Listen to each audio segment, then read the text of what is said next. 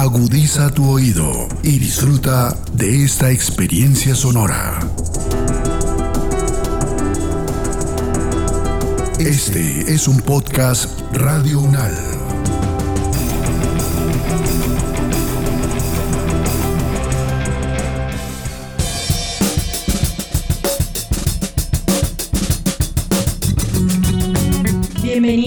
Y todas al podcast Ciudadanías en Cuestión, donde construimos territorios en los que ninguna forma de habitar es ilegal.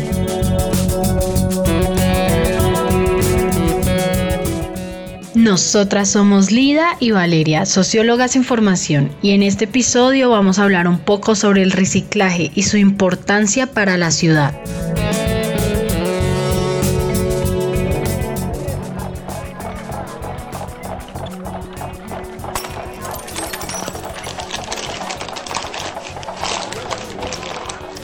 Recorren diariamente la ciudad, evitan que nuestras calles naveguen en basura, enfrentan las inclemencias de la lluvia, el sol, los vientos, las inundaciones. Los recicladores, trabajadores que realizan una labor indispensable para la reproducción cotidiana de la ciudad. Se les estigmatiza y señala mientras se movilizan en todas las direcciones en búsqueda de un ingreso para su sustento.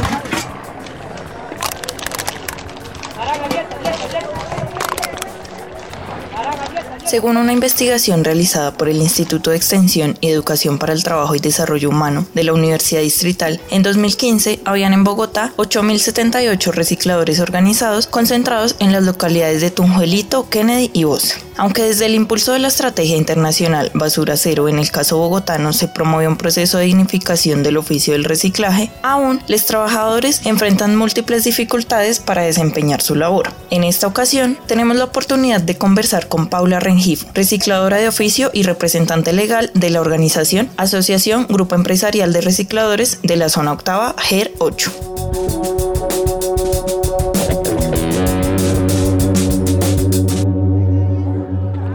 Hola Paula, para comenzar, cuéntanos un poco del trabajo que realizas. ¿Cómo llegaste a ser recicladora? Bueno, yo llegué a, ser reciclador de oficio por la necesidad, o sea, porque, digamos, la situación del país eh, siempre ha estado algo complejo. Yo soy tecnóloga en mercadotecnia y trabajaba en una empresa de mercadeo, pues me quedé sin empleo. Entonces llegué hace más o menos 14 años a reciclar, a meter las manos a la basura, pues empezando fue muy duro, pero en realidad cuando la necesidad te llama como a tu puerta y tienes hijos, no hay asco para nada. Entonces, digamos, esa fue mi necesidad, buscar como mi mínimo vital para sostener a mis hijos, a mi familia día a día.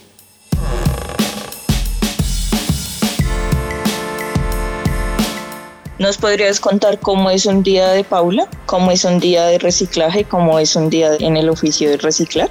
Mis días son varios. Hay varias facetas de mi trajo. Por ejemplo, una de ellas es gerenciar la organización estar pendiente de todo lo que tiene que ver con la formalización de los recicladores de Gerocho. Igual tenemos la formalización para todos los recicladores de, de, la ciudad, que es el decreto 596 que nos manda a formalizarnos. Entonces, digamos, toca gerenciar, que hacer facturas, hacer de todo. Y cuando, digamos, estoy en, en calle, empieza mi horario, digamos, cuatro y media, cinco de la mañana hasta las 7, 8 de la noche, haciendo un recorrido de, de tiendas que tenemos, digamos, una, una fuente de tiendas de Juan Valdés, entonces se hacen un recorrido más o menos de 30 tiendas al día, entonces digamos es siempre bastante largo, ese es un día porque si nos vamos a años anteriores el día era más fuerte, donde uno se levantaba a las 12 de la noche y terminaba a las 9 de la noche el otro día, porque pues digamos nosotros los recicladores en el tema de prestación del servicio, ustedes saben que la basura varía en varios sectores de la ciudad, en varias localidades, entonces digamos dependiendo del horario que llega el carro recolector, así mismo es como el horario de trabajo de uno. Si el carro te llega a las 5 de la mañana, tú tienes que estar desde las 10 de la noche, porque en realidad hay días como los fines de semana que sale cualquier cantidad de residuos y tienen que estar alistados para que el carro recolector se lleve todos los residuos que no, que nos separamos nosotros, es decir, los, los ordinarios.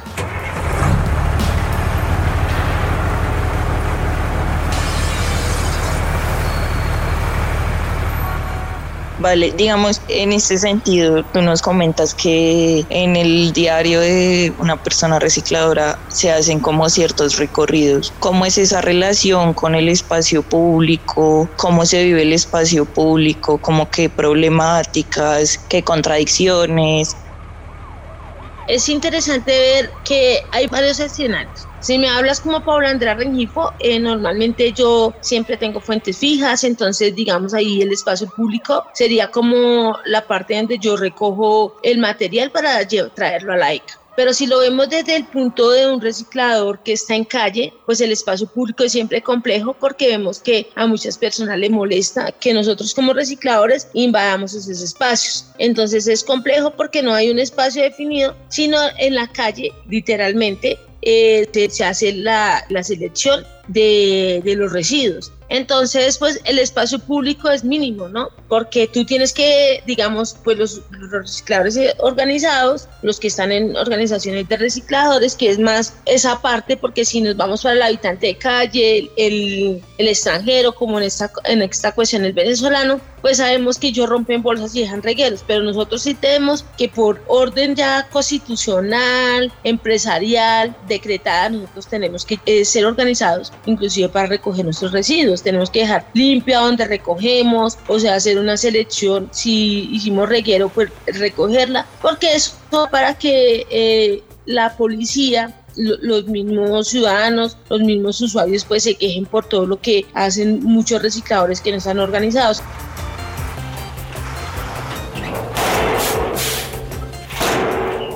específicamente frente al proceso de formalización, ¿qué problemas se enfrentan los recicladores? Pues hay problemas graves, porque por ejemplo el decreto salió hace cinco años, ya vamos para seis, y pues el decreto está mal formulado porque a nosotros nos están tratando como igual a un empresario de las basuras, como decir a un limpio, a un ciudad limpia, a un promo ambiental, que son los operadores de SEO. Aquí hay cinco concesionarios que son LIME, Ciudad Limpia, Bogotá Limpia, Programa Ambiental y Bogotá Limpia, que ellos son los que recogen todos los residuos ordinarios de la ciudad. Entonces nos están tratando para cumplir todo lo que tiene que ver con una empresa de residuos o, de, o recolector, que tenemos que tener, digamos, las infraestructuras, eh, digamos, la gente específica, tanto financieramente como operativamente, pero tenemos que ver que también tenemos que cumplir con ciertos requisitos como para fiscales y los parafiscales son, ustedes saben que son supremamente costosos. Entonces nosotros muchas veces no podemos costear una ARL, una EPS, una caja de compensación o inclusive pagar nuestra propia pensión porque no alcanza el dinero con todo lo que nosotros recolectamos porque siempre como vemos son procesos costosos. Entonces no podemos llegar hasta cierta etapa, pero pues gracias a Dios ahí estamos haciendo como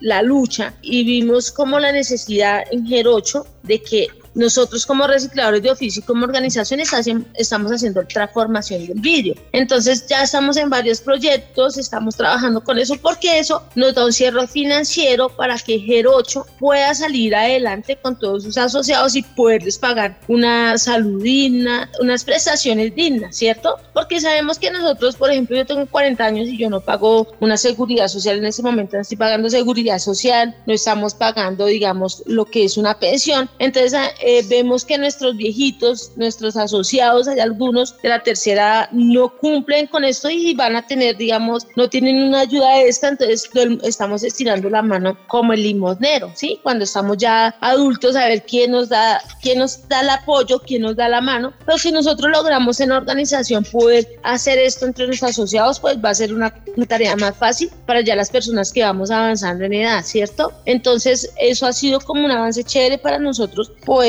derrotar un poquito, un poquito esas políticas públicas que nos todos los días nos sacan, todos los santos días nos, nos sacan una resolución, un decreto nuevo. O sea, entonces esto hace que, eh, que, que nuestro trabajo sea un poco difícil y nos cambien el chip.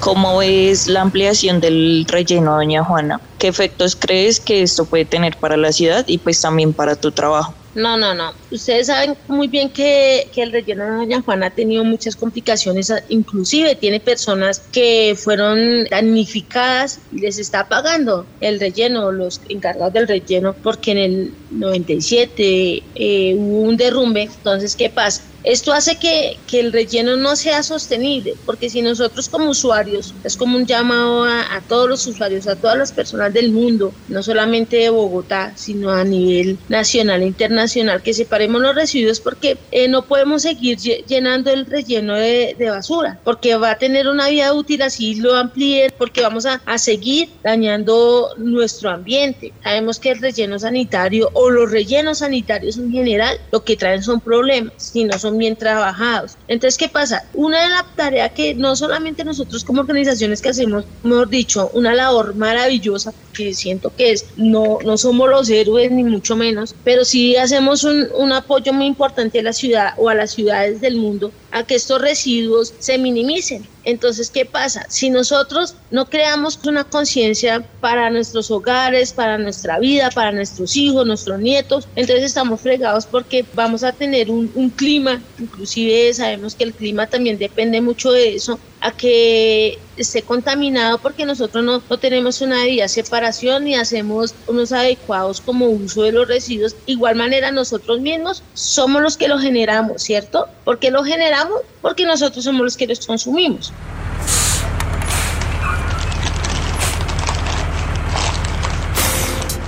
Y bueno, una última pregunta que te queríamos hacer es ¿por qué organizarse o por qué hacer colectividad en el reciclaje? Bueno, la organización es muy importante. ¿Por qué motivo? Tú solo no haces nada. Y si somos colectivo, podemos hacer mucho. Podemos crear muchos vínculos, podemos hacer red, podemos ser escuchados. Tú solo tú vas a un sitio y nada, o sea, no, no te paran bolas. Pero si tú estás organizado, es como decir, tengo este ejemplo, inclusive para los compañeros recicladores, yo les decía, si yo voy a una fuente y me presento, por ejemplo, les doy como el ejemplo, mucho gusto, mi nombre es Paula Andrea Rengifo, soy registradora de oficio y vengo a que me den su fuente, bueno, en fin, voy a un conjunto residencial, el administrador no me mira, cogerá mi hoja de vida y listo, ¿cierto? Y mis papeles. Pero si yo voy presento mi portafolio de servicio, tengo una organización que me representa, tengo un representante legal, hacemos sensibilizaciones, tenemos el apoyo del distrito, como la UAS, como el operador de aseo, entonces las cosas cambian, ¿cierto? Entonces yo creo que ser vinculado a una organización o estar organizado es muy importante porque tenemos más caracterización como organización, tenemos como más sentido común y tenemos más pertenencia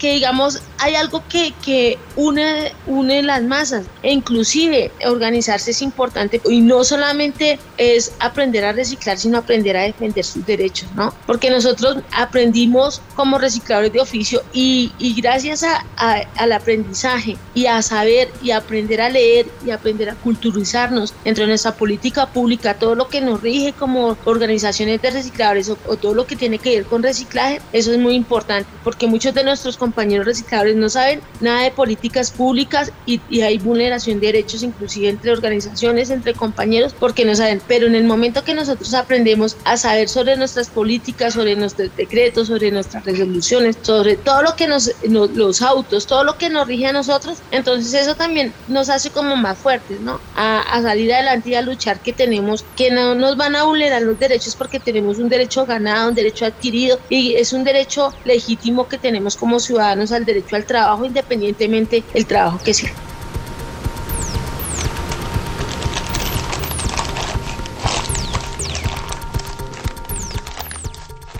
Como muy bien lo señala Paula, los recicladores tienen su derecho legítimo a trabajar. Sin embargo, enfrentan unas condiciones muy precarias de trabajo. Incluso dentro de los trabajadores organizados, de acuerdo con la Universidad Distrital, el 60% trabajan más de 8 horas al día. En el 77,6% de los casos, las organizaciones no tienen ningún asociado que tenga cubrimiento en riesgos profesionales, a pesar de que el 69% de ellos expresa haber sufrido accidentes relacionados con cortes y chuzadas y en el 83,7% de las organizaciones no hay ningún asociado que esté afiliado al sistema de pensiones. Frente a esto, recordamos las reflexiones del profesor Alexander Roig de la Universidad de San Martín en Argentina, que señala que como sociedad tenemos una deuda de vida con los trabajadores populares quienes diariamente entregan su fuerza y saber hacer para mantener mantener las condiciones mínimas de habitabilidad de la ciudad y a cambio no reciben garantías ni reconocimiento alguno, antes bien reciben señalamientos y limitaciones para realizar su trabajo. Todos les debemos a los recicladores poder circular por la ciudad en condiciones de salubridad. Si ellos están en problemas, la ciudad está en problemas. La cuestión ambiental no es dentro de unos años, es del aquí y del ahora.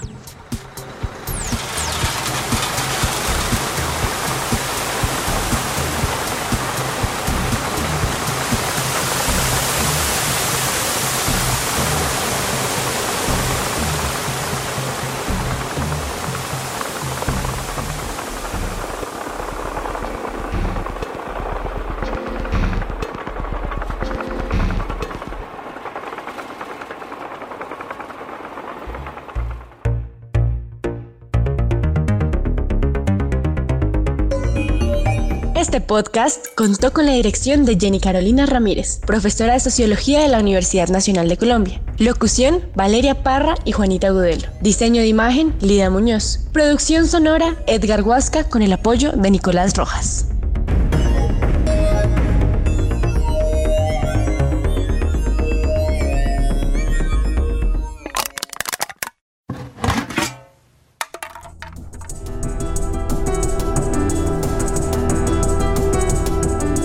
Las opiniones aquí expresadas son de entera responsabilidad de sus autores y solo comprometen a los realizadores de este podcast. No representan necesariamente el pensamiento de Radio UNAL ni la posición oficial de la universidad.